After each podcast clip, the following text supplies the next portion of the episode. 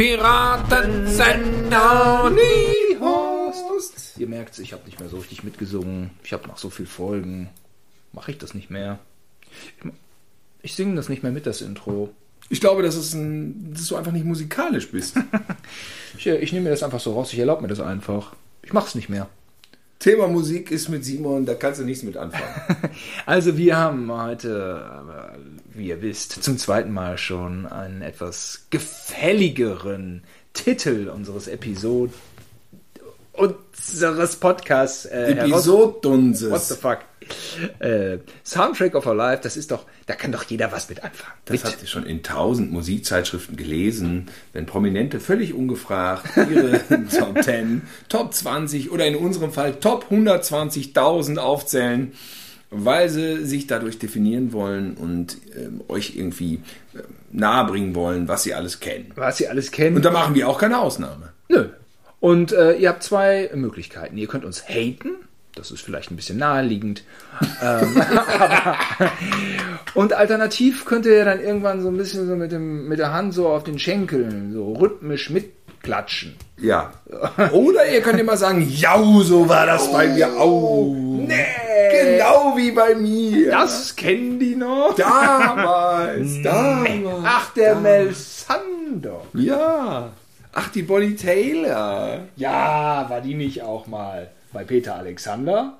Echt? Nicht nur einmal. Echt?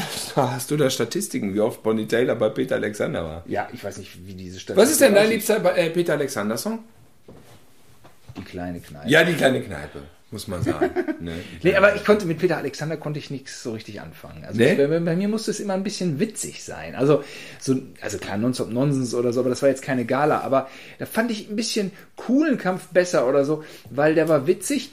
Ich habe nicht verstanden, warum er witzig ist. Ich habe nur immer gesehen, wie meine, also unsere Mutter hat immer total gelacht und dann wusste ich immer, okay, das war jetzt witzig. Ja, aber da war dann immer so ein, so ein bisschen mehr als dieses etwas schmalzige. Ja. Und das mochte ich immer ganz. Ich meine, Blackie Fuchsberger war schon super smart, keine Frage. Ähm, aber da fand ich auch, also Thomas Gottschalk war einfach mein Host. Also der wird ja auch irgendwie gerade von allen abgefeiert und es ist auch dann vielleicht boring, wenn man den Eindruck hat, ich habe mich, hänge mich da auch noch dran. Aber es war einfach nach, schon bei na sowas war ich schon Fan. Und Na, sowas haben wir, glaube ich, jede Folge geguckt. Oh, war das super. Und, dann, der hat auch immer die geilen Leute eingeladen. Direkt Klaus Kinski, Arnold Schwarzenegger, so, die man halt auch gut fand. Aber was geil war, war da auch äh, dieser Auftritt von Klaus Nomi. Weißt du noch? Nee. Klaus Nomi mit seinem ganz irritierenden Hit, der hatte so ein so, so, so Schulterpolster in so ganz, der sah aus wie ein Alien, so hoch. Später an AIDS gestorben, Klaus Nomi. Irgendwie so ein, so ein Live-Performer, schwuler. ach, die, ach, die. Außerirdischen haben das reingeschleppt hier. Ja, wahrscheinlich, ja. Ja, musst du mal gucken. Berühmt auch, äh, auch über ihn gibt es einen Dokumentarfilm und ich glaube, da sind auch Ausschnitte aus diesem, diesem Auftritt dabei. Na, so, das hat mich dann total. Na, sowas konnte uns ja noch irritieren. Klaus Nomi hat mich irritiert als Kind. Klaus Kinski hat mich. Ich habe mich gefreut, dass Klaus Kinski kommt. Und dann sagt äh, unsere Mutter, sagt, der alte Spinner, der ist immer am Au Ausrasten. Und wir sagen, aber ist doch voll der geile Schauspieler und so. Wir wussten es doch bis dahin noch gar nicht, War dass das der so? immer ausrastet. Ja, ne, nein, das ist ein Spinner und dann, dann kann er sich nicht benehmen und wieso, also du redest doch Quatsch. Und dann kommt Klaus Kinski da rein und zerschreddert die komplette Sendung. Und das, das war das erste Mal, dass ich sowas gesehen hatte. Das war wirklich irritierend. Also, warte mal, warte mal, ja, Mikrofon am Arsch. Ja, mein Mikrofon am Arsch. Was, was, was, steht gedrückt? Ja, aber was ist denn, Herr Kinski, wenn Sie dann sagen, was ich, wenn ich gehe gleich nach Hause, gehe ich noch an eine Theke, da, da, da trinke ich da doch, da trinke ich da doch Getränk. Ja, so faszinierend, Ja, wie einer ja. so sich so, also ich fand's blamabel. Ja, ja. Ich fand's blamabel. Ich fand's auch nicht cool, ich fand's wahnsinnig unangenehm. Er hatte diese knallrote, quietschrote Jacke an. Ich, ähm, ich war, glaube ich, noch nicht in dem Alter, dass ich es beurteilen konnte. Was? Das hast du nicht gerafft, dass der total peinlich war? Meiner doch, Meinung nach. natürlich. Ja, ich Jetzt ja heutzutage sagt man so Punkrock-mäßig, ja, das war richtig geil, da hat er mal so richtig. Nee, damals Aber als Kind war so, oh. Gott, ist das peinlich. Ja. Ich möchte versinken hier in der Couch meiner Eltern. Ja, ich ja, möchte ja. jetzt in meinem Frotti-Bademantel jetzt einfach irgendwie Ja. mich Aber- assimilieren mit dem Sofa. Aber ein Edgar Wallace-Film war nur so lange gut, solange Klaus Kinski da war. Ja, ist richtig. Dann, wenn Klaus Kinski nicht mitgespielt hat. Eddie Arendt war auch immer so ein bisschen witzig. Und Ja. klar, Heinz Drache ist ein super Typ. Joachim Fuchsberger müssen wir nicht diskutieren. Nee. Spitzenmäßig. Aber das i-Tüpfelchen war immer Klaus Kinski. Der musste einfach dabei Musste sein. dabei sein. Dann war er gut. Dann war's gut. Wir müssen raus aus diesem Filmding. Ding, whatever, und wir müssen rein in unsere Pubertät. Das haben wir uns auf die Fahne geschrieben Und für diese in, Folge. in der Pubertät stand ganz oben ein Name Sophie Massot.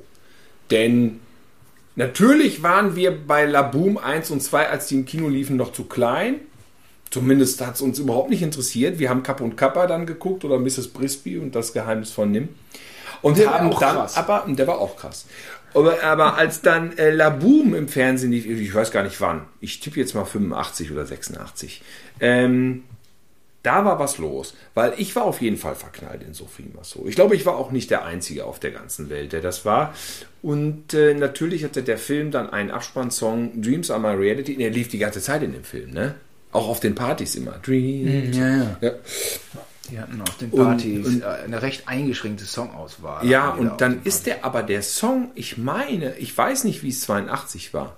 Ähm, auf Aber jeden Fall nach so. der Fernsehausstrahlung war der Song Platz Es war 1. so.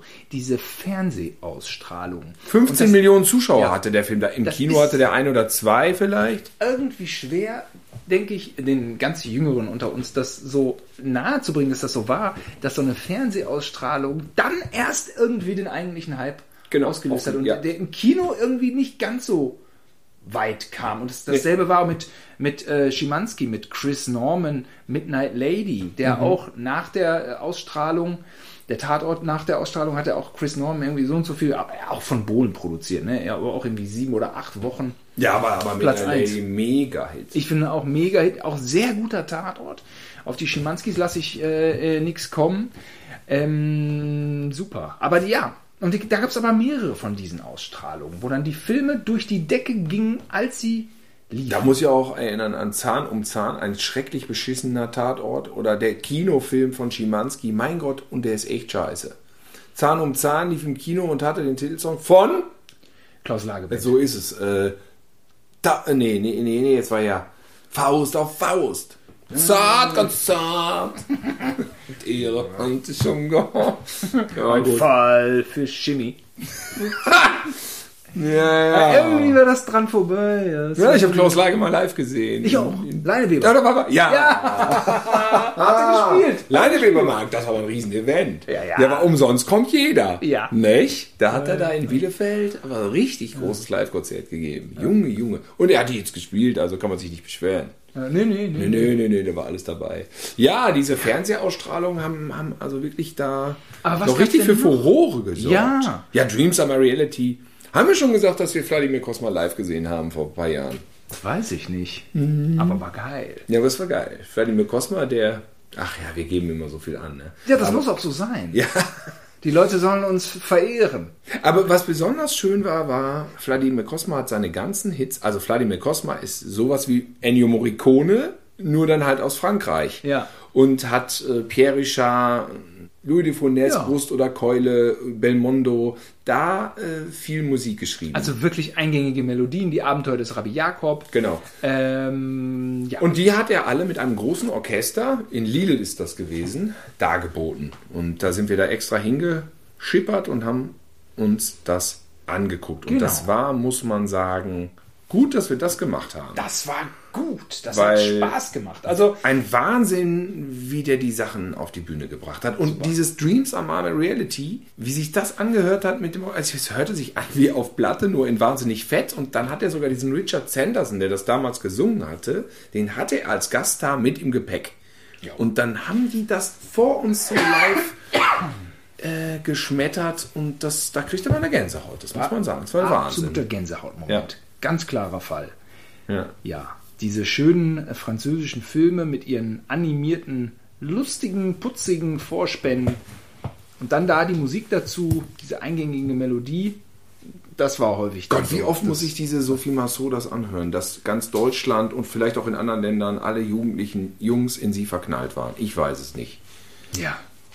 Was war denn mit Bonnie Bianco? Das Äh, war Cinderella 87. Aber das war auch so ein Stay Ding. by my side hieß das, Stay- mit Pierre Cossot. Beim. Es war Genau. auch so ein Ding, äh, was dann erst durch die Fernsehausstrahlung nochmal einen Ticken größer wurde, Ja. oder?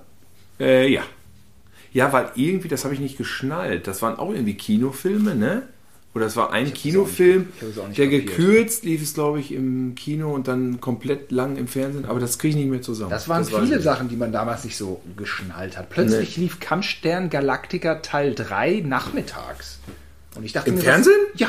Oh, erst lief das ja in der Science-Fiction-Reihe nachts. Nachts, Angriff der Also, also Zylonen. 10 Uhr, für uns ja wahnsinnig Rein- spät. Ah, und dann lief der dritte Teil nachmittags. Ach ja, das Ende einer Odyssee, ne? Ja. Ach, da war auch so wenig Action, da war alles auf der Erde, ne? Ich fand den trotzdem super. Ja. Mein Beurteilungsvermögen damals noch nicht so ganz vorhanden. Ich fand auch Highway 2 super. Auf dem Highway ist die Hölle Teil Den 2. fandst du super? Ja, natürlich. Die ganze Family fand den scheiße. Ja, aber ich fand den Du super. fandst ihn doch super. Ja, der Affe hat den Mittelfinger gezeigt. ja, da warst du zufrieden. Es waren alle Sachen aus dem Trailer drin.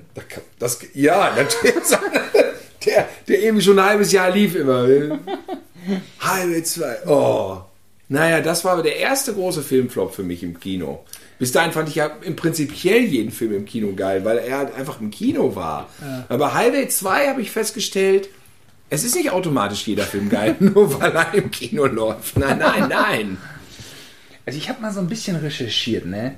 Und mir ist aufgefallen, meine großen Top Ten Jahre, das war dann so 86, 87 und 88 und ab 89, ja, dann googelt man ein, man googelt einfach so die größten Hits 89 oder so und dann kommen da 10 Songs, ne? Ab dem Jahr bin ich so, äh, nee. Ja, da fing man dann an, so, so ein bisschen eigene Wege zu gehen oder so eine eigene, eigenes musikalisches Interesse zu entwickeln, abseits der Top Ten. Aber bevor ich dazu komme, wir hatten noch eine ganz heftige Queen-Phase, ne? Die heftige Queen-Phase ging bei mir ganz klar los mit Highlander. Highlander, Ja. Kind of Magic. Also ich meine, Queen hatten ja vorher schon so Hits. Ähm, es war aber auch schon vorher so, das will ich nämlich noch sagen, dass ich viel Film-Soundtracks gehört habe. Was ich zum Beispiel viel gehört habe, war Rocky 4, wo Roger Hudson mir äh, den Soundtrack aufgenommen hatte und hatte mir noch ein wahnsinnig geniales Cover gebastelt, so mit, wo alle Texte, nee, nicht alle Texte, aber er hatte die ganzen Titel aufgeführt, es war so zusammengefaltet. Es gab es ja damals so, dass man so Kassetten noch selber gestaltet hat mit Covern, zumindest habe ich das gemacht. Ja, Ich hatte also von Roger dieses wahnsinnig aufwendige Faltcover äh, zu Rocky 4 und mein Lieblingssong von Rocky 4 war damals ähm, Easy Way Out. Boah, der rockt ja, voll ab. Das ist total geil.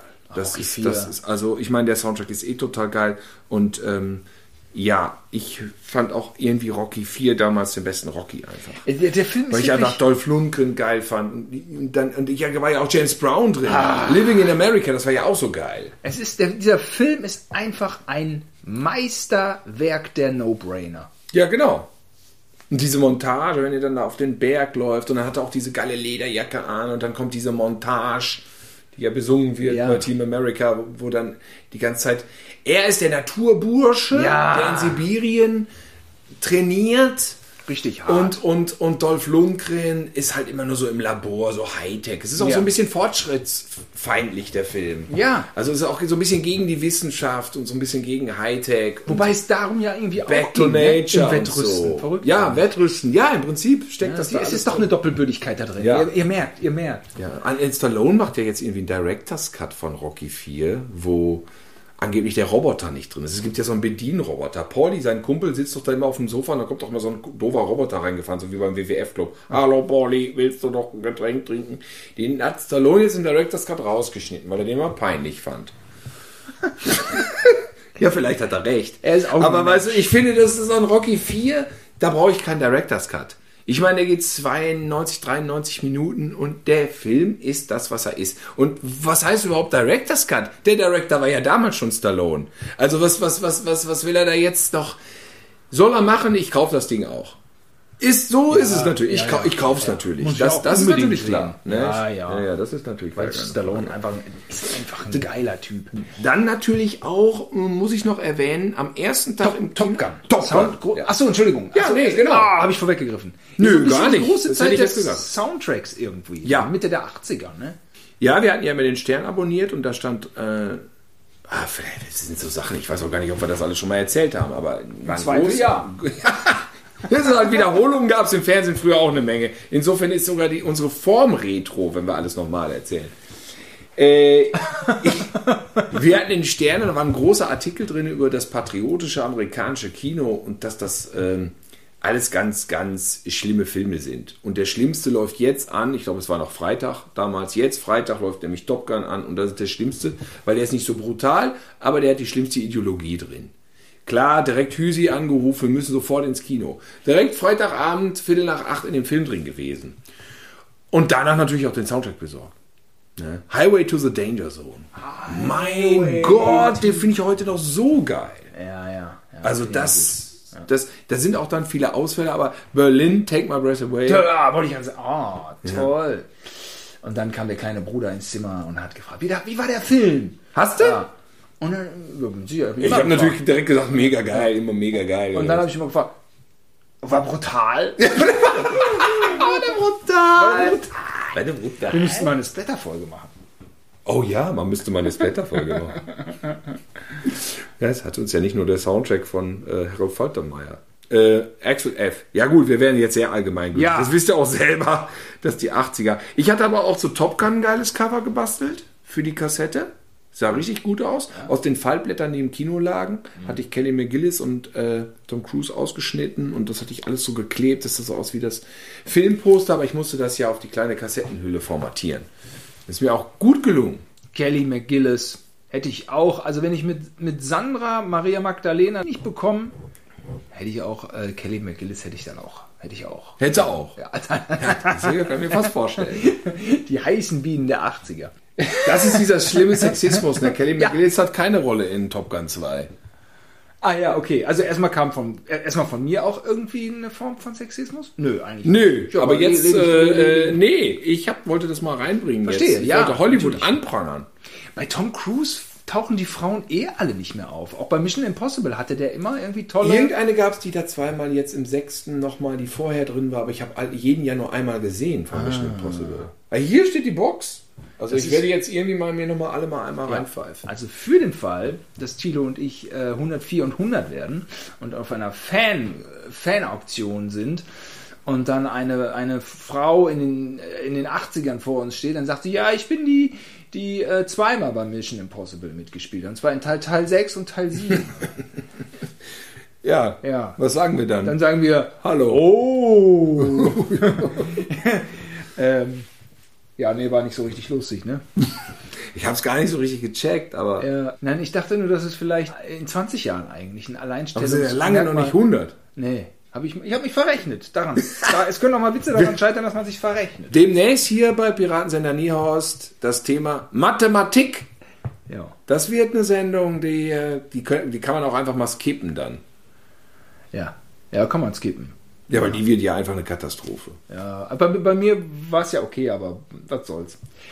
Ich leite nun. Haben wir schon über Genie Falco gesprochen? Genie Falco, was dann in den Nachrichten. Oh. Das ist so, das hat ja jeder mitgekriegt. Wir sagen, dann, wir sagen dann so Sachen, die ja eh jeder mitgekriegt hat. Es war trotzdem interessant, dass das heute Journal mit Genie anfing. Als Head, Head, Headline, als Aufmacher.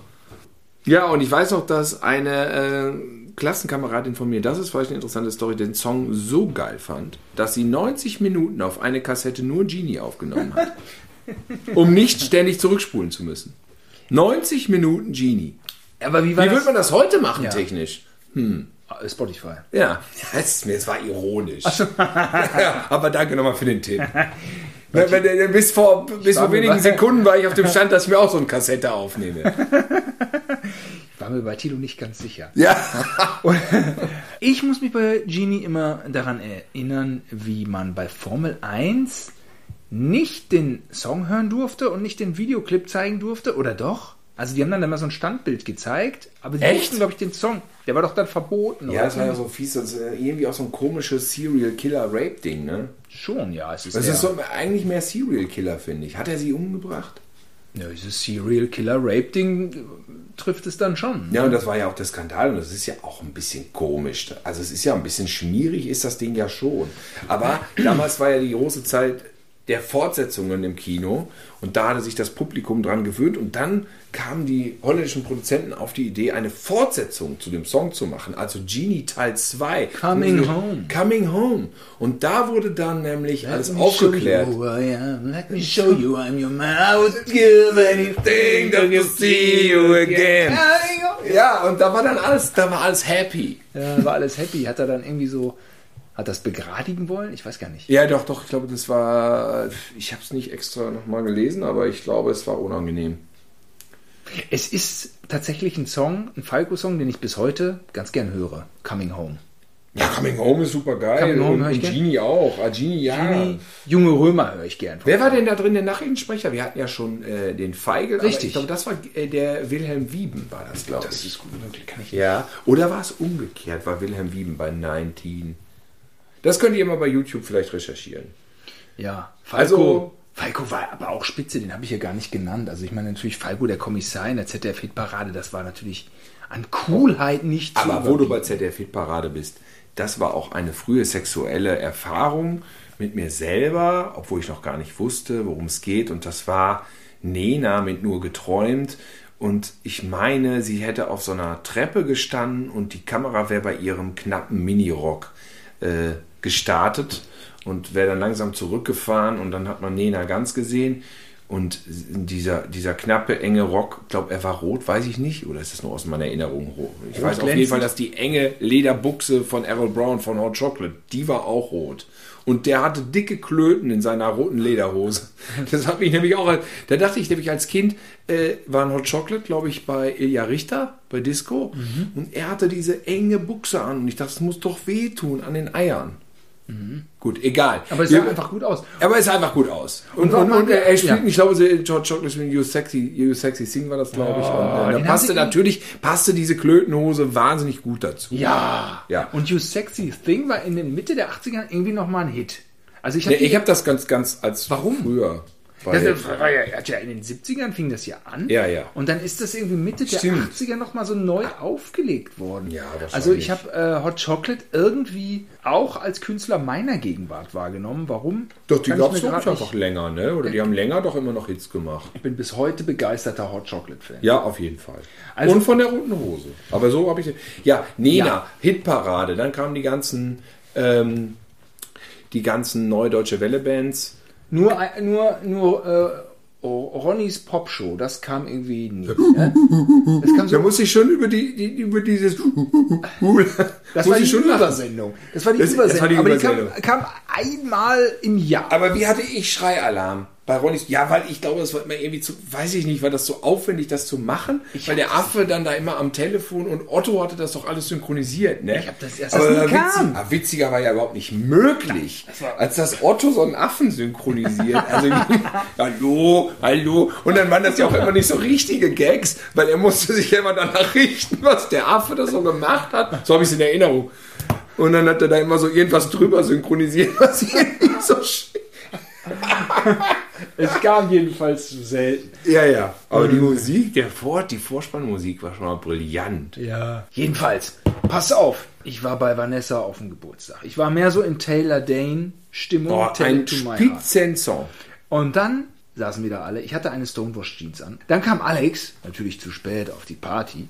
Und er war so gerade ganz frisch und ultra heiß auf seinem Skateboard-Trip und hatte da auch schon so Kumpels und alles.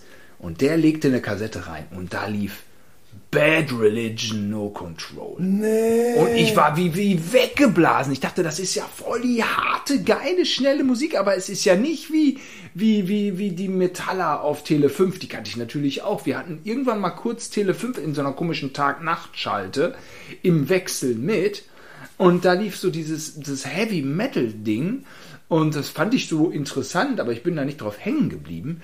Und Bad Religion, No Control, das war, das war für mich, das war die Erfüllung. Ich dachte nur, ist, das ist ja unglaublich. Diese, dieses Tempo. Was geht denn hier ab? Was geht denn hier ab? Ich war verrückt nach dieser Platte. Das war aber früh dann, 1987. Nee, nee, nee, nee, nee, es war etwas später.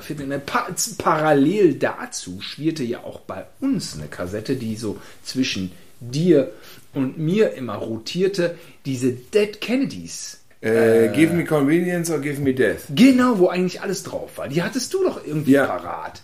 Das war doch das. Und irgendwas mit Jingo de Lunch. Das war so das. War Ja, aber das ist ja schon viel später. Da greifst du ja schon ohne Ende vor. Ich habe meine harte Karriere, fing, das haben wir ja schon gesagt, bei Highlander an im Vorspann, wo mir Hören und Sehen verging und ich wusste, ich muss jetzt vielleicht doch mal andere Musik hören. Wobei ich parallel auch diese 80er-Songs immer geil fand. Äh, When Will I Be Famous fand ich super. Tell it to my, äh, heart, When Will I Be Famous von Bros habe ich hier noch stehen. Äh, auch waren auch so absolutes, die ich heute immer noch gerne höre. Ja, und ähm, ich muss dann noch mal vorher sagen, bevor wir auf die harte Musik kommen, meine erste Single, und es war meine einzige Single, die ich je gekauft habe. Ich habe meine, eine einzige, nur eine Single gekauft, Duran Duran, A View to a Kill. Och, super, die ganzen. Ja. ja, das weiß ich auch noch. Äh, und die lief dann da auf dieser komischen Anlage, die wir da Beim Aldi. bei Aldi, wir haben ja drei Anlagen gekriegt, jeder eins. Alle drei Brüder, Nee, Robin, nee, nee, Simon. Du, du und Robin. Ihr habt euch ähm, wie verrückt. Nur wir beide, Ja. nur Robin und ich. Robin hatte natürlich äh, da etwas speziellere Wünsche, weil er sich da ja, auch- weil er hatte auch so Bock auf so Technikkram und so. Und naja, da kostet eine Anlage dann schnell 800 Mark. Du wolltest einfach nur eine Anlage haben. Ja.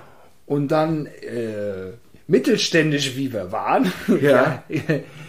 gab es für beide die gleiche Anlage Ja. aus dem Aldi. Es gab dann nichts von Sony oder von Philips oder, oder, oder.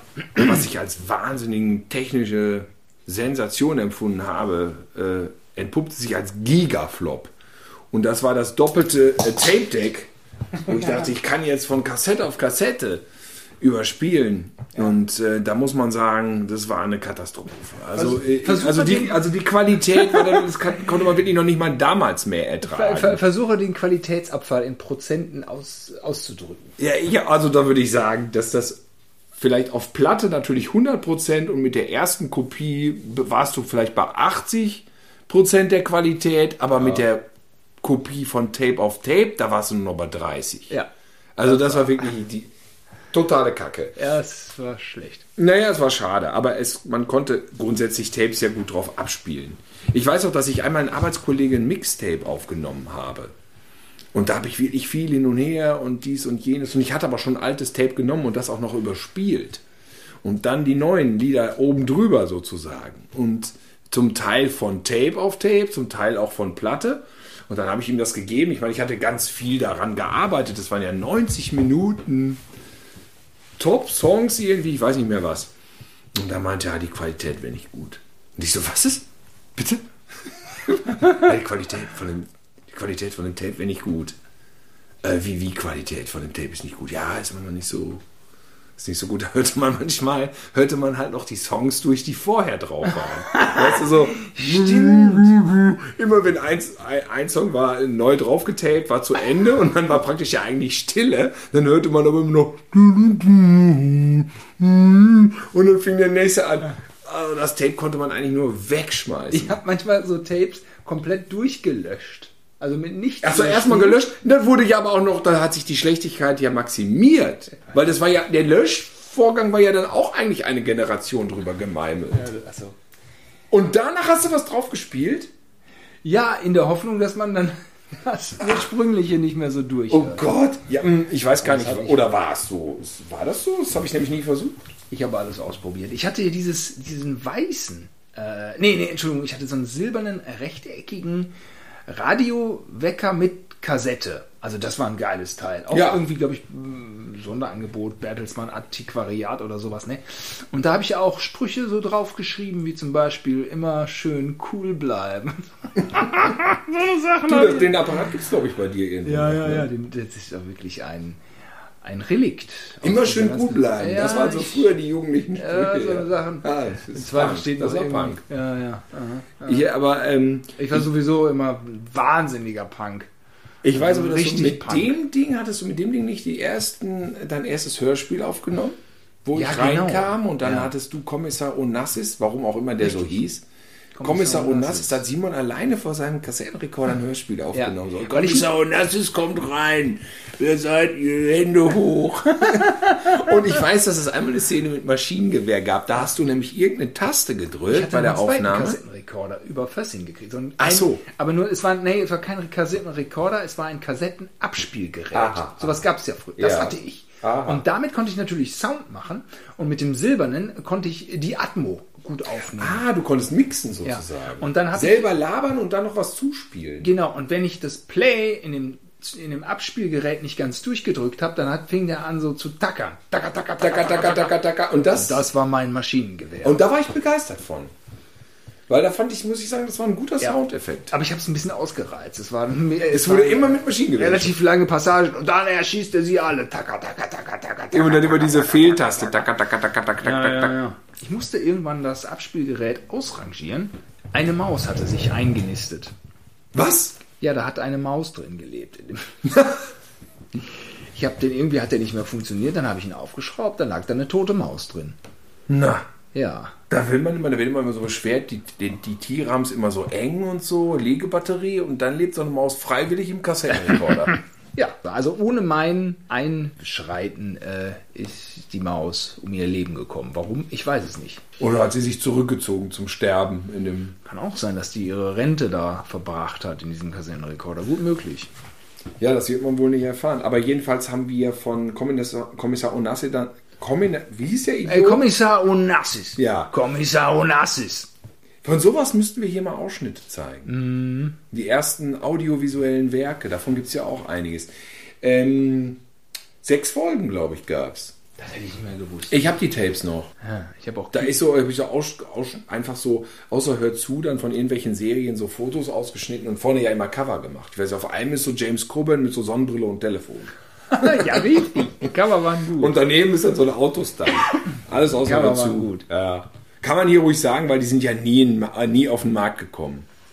Auch schon nicht mit diesen Fotos. Ja, ich bin einfach, was meinen kreativen Output anging, da war ich begrenzt. Also du hast ja eine ganze Comic-Reihe gemalt. Ich habe es nicht mal geschafft, einen Comic fertig zu zeichnen. Doch, ich habe ein, ein oder zwei Comics habe ich, habe ich dann auch fertig gemalt. Aber nur einen. Und Thilo ganze Reihen. Ich habe die vor allem gemalt, wenn ich Mel Sandocks Hitparade gehört habe, tatsächlich.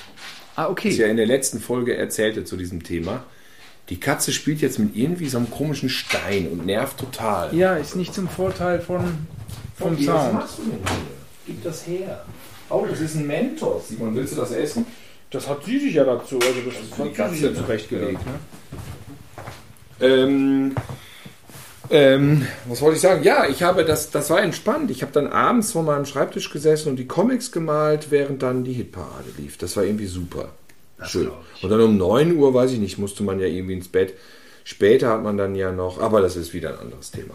Ja. Ähm, ja, äh, Duran Duran, äh, keine Ahnung, meine erste Single. Und ähm, irgendwann hat man sich dann ja modernisiert. Bei mir ging es erst doch gar nicht so in die harte Richtung. Ich weiß doch, dass meine erste konkrete, äh, mir fiel Yellow auf, wobei ich nicht wusste, dass es Yellow ist. Was war Werbung für, für Ketchup, der Ketchup-Experte oder so. Es kam so ein Typ rein und dann lief von Yellow Swing, der Anfang von Swing. Ähm, und da dachte ich, boah, das ist geil. Dann traten Yellow auf mit dem Song Gold Rush. Gold Rush, da dachte ich schon, was ist das denn für ein kranker Scheiß? Weißt du, man kam dann weg von diesen normalen Hits, die man so kannte, und dann kam so ein experimentelles Gebretter da. Das war für mich völlig, ich konnte das nicht einordnen, Yellow am Anfang. Gold Rush. Aber weil es eben auch genau das war. Ne? Ja, ja, genau. Also ist ja auch so ein bisschen Ja. Techno-Wegbereiter. Ja, absolut. Und, und, und als, als sie dann dieses Oh yeah hatten, okay, dann hat man es irgendwie gecheckt, aber das war auch noch irritierend. Ne? Oh yeah. Oh, oh yeah. Achso, ja, das war äh, das Geheimnis meines Erfolges? Ja, aber es kam ja auch erst so als Single irgendwie. Ja, ne? ja. Ähm, das war so dann das erste, wo es so in die experimentelle Richtung ging. Auf der ersten Seite, wo man sich so dann mal so eine ganze LP irgendwie angehört hat. Und natürlich dann mit, also für mich zumindest, war dann die Stella von Yellow, so eine wegbereitende, legendäre Platte und ähm, A Kind of Magic von Queen. Aber das war ja für dich auch so. Da habe ich auch Queen irgendwie mitbekommen. Und es war auch hart. Just give me the prize. Give me the prize und Don't Lose Your Head finde ich, das war noch okay von der Härte. Aber Give me the prize, also so, Ja, ich dachte richtig. mir, es kann keine härtere Musik geben. Und dann hattest du auch Bonfire plötzlich. Bonfire. Und Warlock. Dann ging ich richtig Warlock. Wurde Warlock dachte ich so, also erstmal Freddie Mercury ist für mich definitiv der Pfortenöffner zur harten Musik. gewesen. Aber verrückt. sagen. Ja, Das aber, so eine Type, so eine ja, Type ja, ja, aber, aber ich Freddy, ne? Ja, aber gut, aber dann, dann hat Aber geil auch. ohne Ende äh, Queen, äh, Queen, äh, auch von Tape auf Tape übrigens auf der Aldi-Anlage habe ich dann die Queen-Tapes von Michael Hiens kopiert. Ah, der hatte aber wenigstens die Tapes, also der hatte die Platte auf Tape, die waren ganz gut von der Quali und dann habe ich die nochmal kopiert. Na, das war ja ein bisschen, naja, ich habe es trotzdem gehört, aber so Sachen dann wie Sheer Heart Attack, das fand ich schon Sheer echt brutal hart. Ja, ja, ja. Ne? Da dachte ich schon so, boah, was ist das denn? Das ist mir ja fast zu krass. Und logischerweise, ähm, was wollte ich denn sagen? Ja, give me the price. Ja, genau, Wa- äh, Warlock. War, Warlock. Doro Pesch, Doro- Doro Warlock. Pesch. Ja, wenn East meets West hieß ein Song. Ja. Der war sehr hart. Da dachte ich, boah, was für harte Musik gibt. Und dann hat mir Uli Klostermeier, dann musste ich ja abgehen. Ich musste ja abgehen vom Gymnasium. Ja, ja, wegen Latein. Wegen Latein. Das hatte ich ja schon mal geschildert. Das war ja keine Erfolgsgeschichte. Nee, Latein war schwierig. Und dann Uli Klostermeier so, dann kam man da an mit irgendwelchen so, weißt du, so Melzonoxid-Parade und Uli Klostermeier, ich höre nur, ich höre nur Bonfire, Bonfire und Scorpions. Und ich so, ah, was, ja, da habe ich mal von gehört, was ist das, was ist das denn? Und so, ja, ich höre nur so. Also, ja, wir mussten mir mal überspielen. Und da hat er mir Bonfire überspielt. Hm, wie hieß die nochmal? Stimmt, Scorpions Phase hatte ich auch. Was ich hier alles. For Reaction. Ready for Reaction hieß das erste Lied, glaube ich. Äh, Bonfire. Äh, boah, ich komme gleich noch drauf, wie die Platte. Fireworks hieß die Platte. Fireworks. Fireworks. Ich habe es nicht gegoogelt, das ist mir wieder eingefallen. Habe ich tausend Millionen Mal gehört. Ja, Bonfire ist auch in der Vergangenheit mal irgendwann ein bisschen unangenehm aufgefallen. Die haben so einen patriotischen Song. Das habe ich gelesen. Was ist das denn? Ist das jetzt eine rechte Band? Ja, so recht. Also, ja, also der Song ist schon irgendwo rechts. Ja? Aber ja nicht irgendwie rechtsradikal, ja, sondern so ein bisschen rechtsdümmlich patriotisch, sag ich mal. Ja. Uh. Also mit, mit, äh, jetzt wollen wir auch mal wieder einfach stolz sein, so, so. einfach mal wieder hier stolz Bisschen- sein. wollen Das war auch nicht alles schlecht. Äh, Äh. Den Fauxpas, glaube ich, leisten sie sich nicht.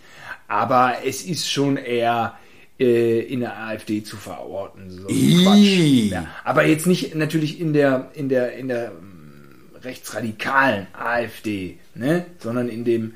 Äh, Im linken Flügel der AfD. also der Song ist eine Riesenscheiße. Also Höcke, Höcke findet ihn immer noch zu links. Für, für, für Höcke aber ist er Meuthen, total. Meuthen haut sich die mal auf den Kopfhörer. Meuthen, äh, Dr. zieht Meuthen sagt, rein. ja, die zieht Ja. mir rein, das ist okay. Das ist ja, So die Abteilung. ja. Ne? Wir wollen jetzt aber, ist jetzt mal gut, für was sollen wir uns denn immer schämen? So, so ein bisschen. Ne? Gar nicht jetzt noch Ready for Reaction. Geilst du noch, hä? Wir hatten schon Ready- damals einen peinlichen Song auf Ready for being re reaktionär. Ja. Ready for reaktionär sollten sie es nennen. Ach, und ich war doch so ein Fan von der Platte. Ich weiß auch, wie der erste Riff anfängt. So geht die Platte los. Ging schon gut ab. Ja, das ist. Ready for Reaction, glaube ich. Wenn der Song, doch, dann muss heißen. Ja, und ähm, auf der Platte, auf der, die, äh, die zweite, oder was weiß ich, die, ich kann das nicht durchorganisieren, die Nummern da. Ähm, es gab eine Bonfire-Platte, von der Fireworks aus gesehen war es für mich die zweite äh, Bonfire, aber die Band gibt es ja schon viel länger, wahrscheinlich. Gut, die hieß Don't Touch the Light. Ja. Ja. Und da waren so Mädchen drauf, die irgendwie, irgendwie so ein Fenster war offen, I don't know. Ähm, und ein Lied hieß SDI. Ja. Kennst du das noch? Das Ja. war Ronald Reagans Weltraumprogramm. Ah, er wollte den Krieg in den Weltraum führen, Star Wars. Und, und das Lied ging SDI, Killers in the Sky. Mhm. Ah, okay, ich wollte es nur erwähnt haben. Also wahrscheinlich eher positiv dem Ganzen gegenüber gestimmt. Du, Keine Ahnung, vielleicht waren sie damals ja noch links. ja, oder so. Das wird ja, man heißt ja, man wird im Alter konservativer. Ja. Vielleicht sind Bonfire einfach so von Ja. CDU rüber zur NPD. Ich weiß es nicht. Von der linken CDU. Wer in der Ausgehen. Jugend kein Sozialist ist, der hat kein Herz. Wer als Erwachsener immer noch Sozialist ist, der hat keinen Verstand. So heißt es. so Ne? sagt man es. So sagt man es. Naja, ich Das weiß ist es auch nicht immer so. so. Ja, das stimmt. Naja, jedenfalls war das meine erste harte Platte und dann bin ich auch noch ähm, rüber zu den Scorpions natürlich. Ja, ich muss sagen, Scorpions Blackout habe ich mir nochmal angehört, finde ich immer noch mega geil. Immer noch geil. Dann, dann Love at First Sting ist eine Platte, die ich total geil finde. Und Savage Amusement. Und da hört für mich auch schon so ein bisschen das Wissen auf. Doch, nee, die Live-Platte ist auch gut. Live, live, ähm, Ja, Worldwide Live. Worldwide ja, Live. gut, das ist aber halt eine Art Best-of. Richtig. Und ähm, Scorpions, ja. Und, und du hast parallel, da sind wir ja dann jetzt an dem Punkt, wo man sagen muss, da hast du jetzt dir schön Bad Religion schon reingepeitscht. Nee, ich, ich weiß es nicht. Ähm, was zuerst war. Ich meine, ist auch egal, aber da war doch auch diese Dead Kennedys Platte, die wir hatten. Diese Dead Ich Kennedys war- Kassette. Da kann ich äh, Folgendes zu sagen. Es ging erstmal noch in die ganz extrem harte Ecke mit äh, Eat the Rich. Und weil der Film lief und wir dann ähm, diesen Soundtrack hatten, wo ja, Ja. nicht nur Motorhead drauf war, sondern auch noch, da gab es noch so eine Ballade von einem Gitarristen. Und dann haben wir immer diese, diese, diese Kassette wollte Dieter aber nicht hören. Das war ihm zu asozial. Und ich fand es auch verstörend. Und dann hatten wir, und da haben wir dann uns von Tom Bentlage diese Rock'n'Roll gehört. Und da dachte ich auch so, was ist jetzt, was, was ist, was ist jetzt los? Auf Fotos hatte Lemmy auch so Zahnlücken und dann kam diese Platte und dann kam dieses erste Lied, Rock'n'Roll, Rock'n'Roll, wo ich dachte, man muss dem Mann helfen. Das ist ja, der stirbt morgen. Diese Stimme, diese Zähne, das ist ja, das ist, das ist was, das kann man jetzt echt nicht mehr hören. Der- Ich fand, das war Abschaum. Ich weiß noch, dass Robin immer so einen Mail-Order-Katalog da liegen hatte. Und da war Lemmy auch immer dabei. Und er nannte sich The Ugly One mit seinen zwei Warzen. Die hat er ja gern zur Schau Und dann gestellt. immer so diese Zähne so und dann war das alles immer so schrecklich. Und diese Stories habe ich glaube ich auch mal erzählt in der Grundschule schon, wo es hieß, dann haben sich, hat man sich in der Grundschule schon erzählt, wenn, wenn Motorhead in eine Stadt kommen, dann machen alle Läden zu. Ja. Weil wenn dann die Rocker kommen, die schlagen alles kaputt und da hatte man immer Angst vor der Band. Es waren die schlimmsten. Es war Abschaum, asoziales Gesocks. So hat man es kennengelernt. Und dann hat man es gehört und dachte sich, meine Fresse, das geht aber zur Sache. und auf der anderen Seite von der Kassette war Slayer. Diese ganz alte. Ach so, ja, das ist doch meine Lieblings. Ja, die, die, die, die, die boah, ist das peinlich jetzt, Äh, ne? die Show You heißt- No Mercy? Show You No Mercy. Ja, das sind die ganzen, also die, finde die finde ich einfach Fight super platt. Genau. Mit ja. dem Pferdekopf. ja, da ist doch dieses, dieses, das Cover ist schlecht, wenn man ehrlich ist, ne? Wenn man ehrlich ist, aber ich bin irgendwie, ich finde das, ich weiß auch nicht, so wie so eine Geisterbahn, die man auch irgendwie einfach abfeiert. Wenn ich jetzt so eine Geisterbahn in Gütersloh. Ja, natürlich, klar. Also, aber eigentlich ist es ein Quatschcover. Aber die Platte hat einfach, oh. Naja, die gefiel Ähm, mir auch auf Anhieb, muss ich sagen. Es war, das war ja ein so ein Tape, was Tom aufgenommen hatte, ne? Kann sein. Wo die beiden drauf waren. Rock'n'Roll und Show You No Mercy. Und die, Das haben wir, die haben wir doch, doch, die haben wir, die, die haben wir nämlich auch immer zwischen den Ja? Kinderzimmern hin und her geschoben. Aber für. Slayer war ich zu der Zeit noch nicht bereit. Ich, aber diese ganzen Metal-Designs kannte ich aus diesem Mail-Order-Katalog. So, Robin war ja mit, mit Thomas, die hatten ja sogar noch eine Band, die Ghouls. Ach ja, richtig. Da Äh, hat Robin uns bei uns im Keller ein Konzert gegeben und stand an so einem Rednerpult. Und Tom Bendlager hat dann. Die haben ganz wildes Zeug Wer da war denn das runtergemoscht. Publikum damals da bei dem Konzert im Keller? Das weiß ich jetzt so nicht. Ich weiß nicht, ob ich Zugang hatte. Ja, ich war drauf auf dem Konzert. Ich weiß nicht, ob ich rein War ja bei uns im. Keller. doch, doch, die Ghouls. Äh, vielleicht waren so Klassenkameraden und Kameradinnen von Robin und Tom da. Und, und es war wahnsinnig laut und Robin stand am Pult und hat ganz laut geschrien. Das weiß ich noch. Aber er hatte so eine Predigerhaltung. Er stand an diesem Pult und hat dann so predigermäßig gehabt. Ja, aber Tom Bendlager hat uns ja eh die schlimme Musik da. Nicht Der nur dieses Tape mit den beiden. Alle drei. Also er hat war ja auch schnell Black Alter. und Death Metal Fan von der schlimmsten Ja, Sorte. er, er hat, äh, ähm, genau, er hat uns alle infiziert mit seinem Musikgeschmack. uns alle drei. Er ist Robins Alter, das ist er ist zweimal hängen geblieben, er war dann auch irgendwie in meinem Alter. Und ich weiß noch ganz genau, wie, ich habe ja schon gesagt, ich war Bad Religion infiziert und war über Udo, Udo war mein BMX-Kumpel und äh, äh, viele Grüße nach Niehorst. Und Udo und Tom, die hatten auch eine ganz intensive Phase. So waren wir zu dritt. Ich natürlich der, der Jüngste da, bei Thomas im, ähm, im Kinderzimmer. Thomas hatte zum Beispiel King Diamond da aufgehängt. Also das war ein Oh, sehr... King Diamond war auch ganz Ähm, krasser Haus. Ja, es ist, es ist ein sehr ausdrucksstarker Metal-Künstler. Der hat irgendwie so grünes Zeug gekotzt, so. das Ding in seinem Zimmer. Und dann hat er da auch so einen, einen, so einen Stuhl Wie ist die. Band Merciful Fate? Da war der schon solo. Ja, Merciful Fate ist eine Band. Ja, King ja. Diamond ist er solo. Ähm, also als er schon, ich weiß nicht, aber als Solo-Poster von Gim- ist ja auch wurscht. Ja, ja. Aber ein so eine, hatte Thomas da einen so einen, äh, so einen Sessel und da steckte eine Machete drin. Und jeder Besucher, der rausging, musste einmal mit der Machete in den Sessel reinslammen oder reinhauen oder irgendwie so, so solche Sachen. Es war alles vollgeschmiert auch. Es war alles vollgeschmiert. Und ich habe gesagt, Thomas, ich muss, Bad Religion No Control, ich brauche diese Platte. Und da hat er gesagt, Thomas, ja, kriegst du, kriegst du, aber erst nehme ich dir noch andere Sachen auf. Und da hat er mir ein Mixtape aufgenommen. Leider braunes Band. Ja, nicht die beste Qualität. Nein, scheiß braunes Band ist scheiße. Und das ist meine so musikalische Sozialisation, wie ich meinetwegen auch so ein Autoquartett habe, weißt du, das ist ein, ich habe ein so ein Autoquartett, Tuning Cars und heiße Schlitten, ne? Das sind bis heute meine Lieblingsautos, alle. Und so kann man sagen, war Thomas äh, Musikkassette da wirklich äh, meine Bibel. Also da war dann zum Beispiel Red Hot Chili Peppers, aber Mother's Milk, ja, äh, die ist aber super. Die Let Me Down ist doch da drauf. Knock Me Down, Leave Me, Let Me Down. Knock Me Down. Me Down. Knock Me Down. Und Magic Johnson fand ich so super. Ja. Dann hatte er auch so ein paar derbe, naja, also Gang Green, das war so ein bisschen krawallig. aber das ist doch so eine, das war doch damals so eine Skate Skate to ne? Die waren so ein bisschen krass. Da hatte mir ganz viel Misfits aufgenommen. Der war der größte Misfits-Fan. Ich höre bis heute gerne die Misfits. Ja, ja, ja, ja. Die, Super. die, die, mein Darling ist mein Lieblingslied von Misfits. Chromax, Show You No Mercy und ähm, wer weiß was noch, aber so wirklich so eine Classics und dann auf der anderen Seite die Bad Religion No Control, aber auch erst noch die Suffer und noch Suicidal Tendencies, also da war was los. Dieses Mixtape war, war echt eine Granate. Also Thomas, der war auch, der war auch irgendwie witzig. Der hat dann da, wir haben dann so Isselhorst auf dem Fahrradweg, hat er dann da so, er hatte dann sich so eine Sprudelflasche genommen und dann hat er so so durch so einen Zopf gebunden und dann so die Mütze so schräg und dann ist er da so in Trance, ist er da so rumgestiefelt und hat dann den Omas, die da so lang gingen, erzählt, dass er Performance-Künstler ist.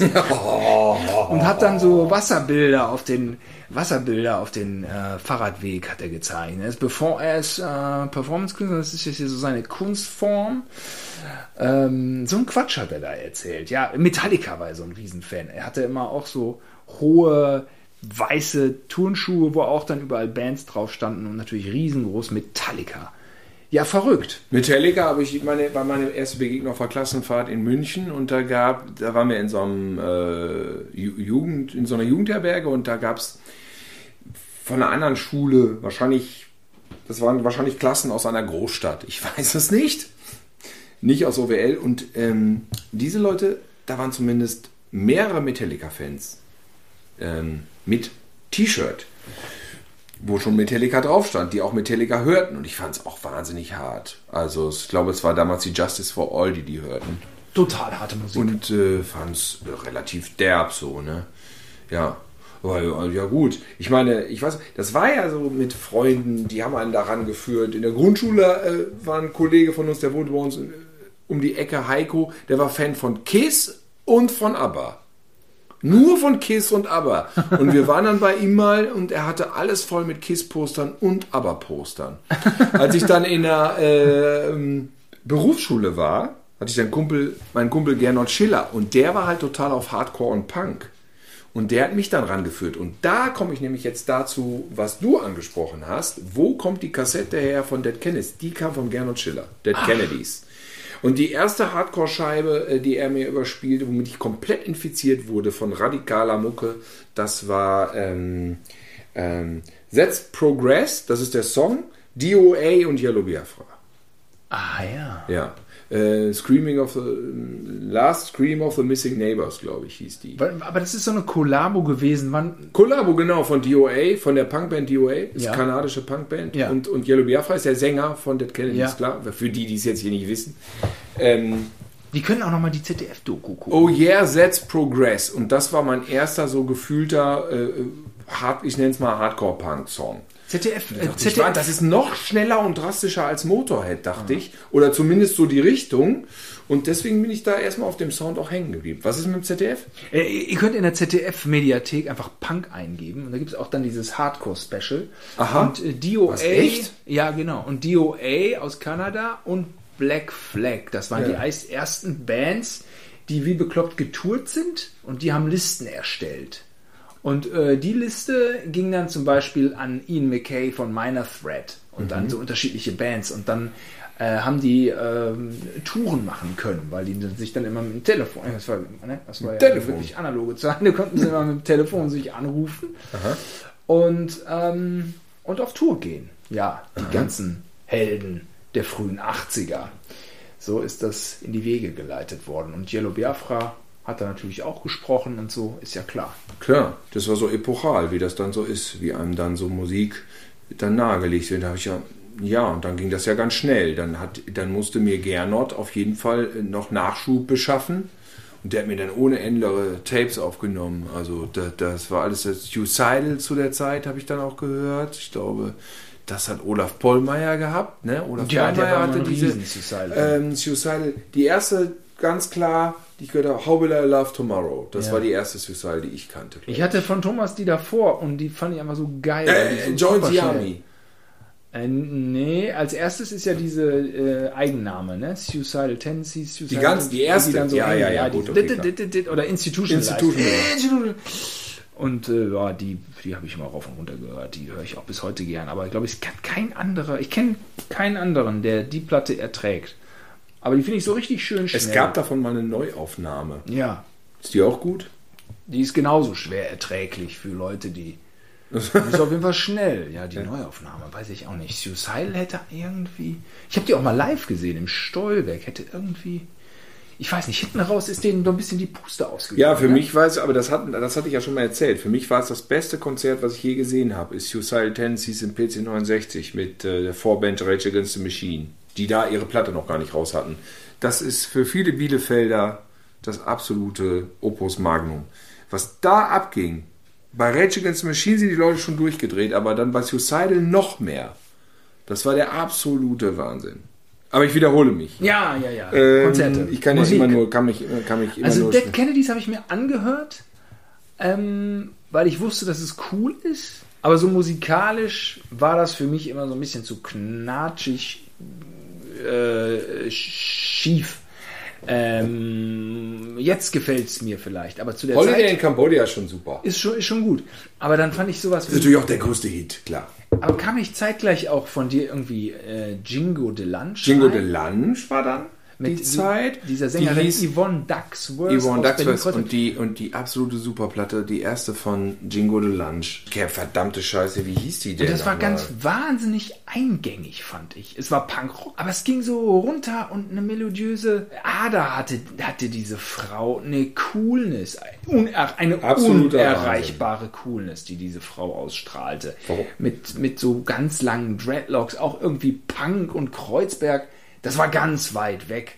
Das war für mich so weit weg wie L.A., wenn man ehrlich Ja, ist. ja, das war so wie LA. Also das, ich muss mal die Ach, erste, ich habe auch genau. die erste Platte von denen am allermeisten gehört und die zweite. Das Perpetuum mobile, genau. Axel Bosse, der singt das.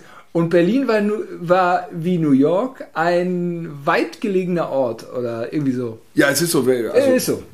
Das ist Perpetuum mobile, supergeil, X to Grind. Und es gab einen Song von der Perpetuum mobile, der ein totaler Hit war und dann immer lief. Seen and Done. Oh. Seen and Done. Und der lief immer in der Weberei. Und da bin ich immer Klopper? abgegangen und hab gedacht, ja, also Jingo Lunch, totale Legende. Und angeblich haben sie im IJZ Bielefeld mal irgendwie fünf Stunden gespielt irgendwie. Sind nicht mehr von der Bühne runter. Sie waren auch extravagant, haben gemacht, was sie wollten. Ich habe mal mit irgendwie Yvonne Ducksworth, ey, oh. Ich habe dann im PC69 später, habe ich es, bevor sie sich aufgelöst haben, nochmal erledigt und mir ein Konzert angeguckt. Und war super. Ja, für Yvonne Ducksworth kann man, kann man schwärmen. Und ich habe einen guten Bekannten, der mit ihr zusammen war. Ah, Ich, ich verrate den Namen nicht. Nee. Aber ähm, er ist auch selber aus der Musikbranche. Branche.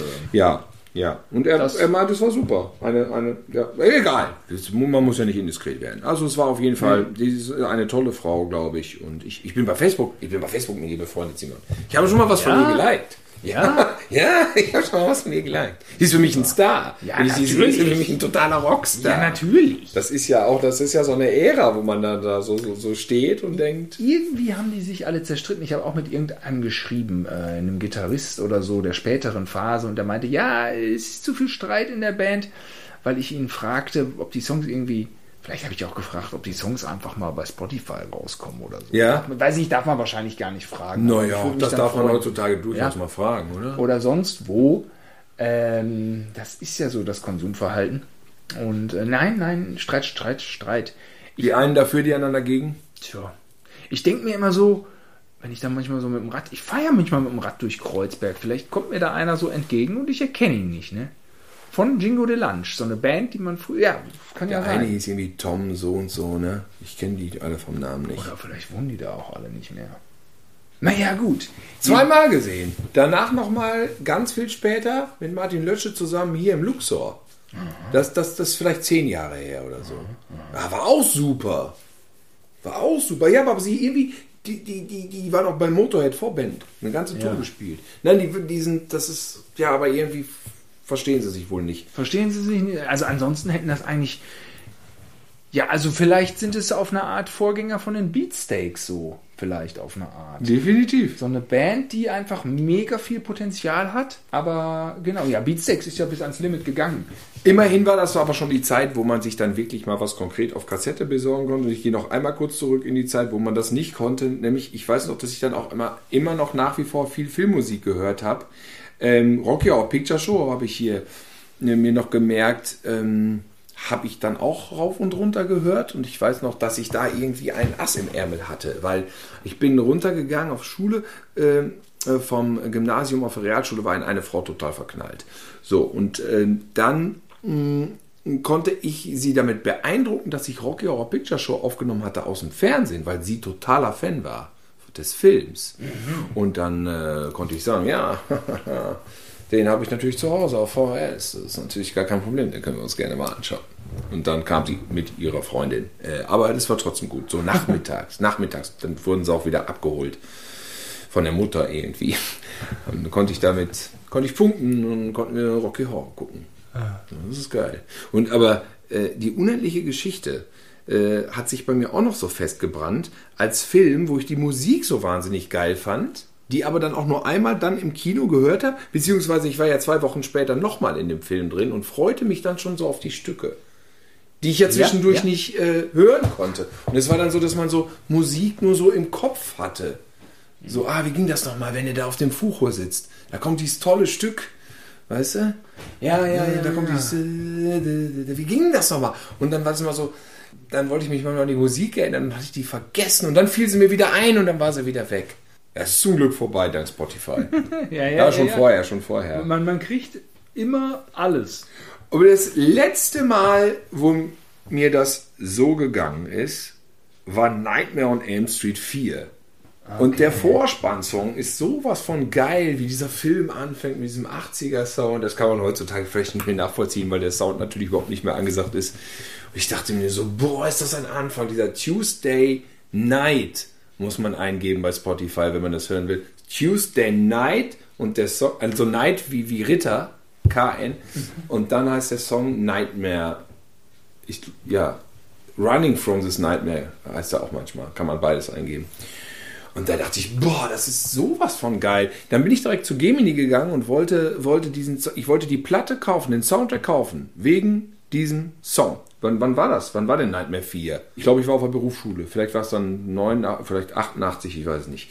Und dann habe ich mir da den Soundtrack durchgehört und der Song war natürlich nicht drauf. Alles Mögliche war drauf, aber nicht dieser Song vom Anfang. Ich habe rauf und runter gehört und stand da wie ein Otto im Laden. Und nein, es war nicht drauf. Ich glaube, ich war nur so die Instrumentalmusik. Ja, interessierte mich doch nicht. Ich wollte doch diesen Song hören. So war das früher, was man manche Sachen ich, ich bin auch dann nochmal reingegangen in Nightmare 4 und äh, habe mir den auch, also ich würde sagen, zu einem großen Teil nochmal angeguckt wegen diesem Stück Musik im Vorspann. Das kann man heute, das, das, das glaubt mir kein Mensch mehr, wenn man das hört. Das ist einfach so ein 80s-Sound. Ich finde ihn immer noch total geil. Also, so Aber, aber diese ewige Suche nach irgendeinem Song, und da beneide ich immer so die Leute, die wissen, was sie suchen und dann in London meinetwegen sind und in den Plattenladen gehen und die suchen da in den Plattenladen und ich gehe da immer so rein und ich sage, ja, ja, gibt, gibt doch genug hier. Ja, ich weiß jetzt nur nicht, was ich kaufen soll. Ich, ich weiß es einfach nicht. Und andere wühlen und wühlen, High Fidelity mäßig und kramen da irgendwas raus, was ihnen, was ihnen etwas bedeutet, ja. Das erinnert mich nicht noch, hin.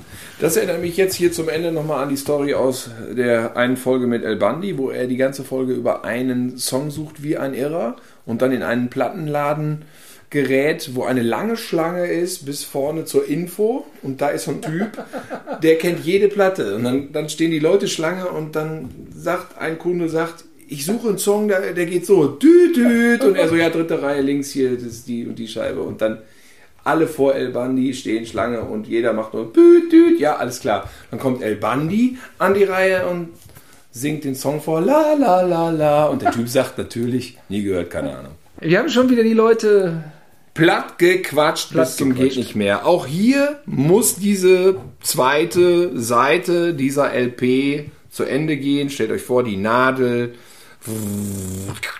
klick geht hoch. Pock. Und damit ist diese Folge für heute beendet, würde ich sagen. Ist so. Danke fürs Zuhören. Bis zur nächsten Platte. Tschüss.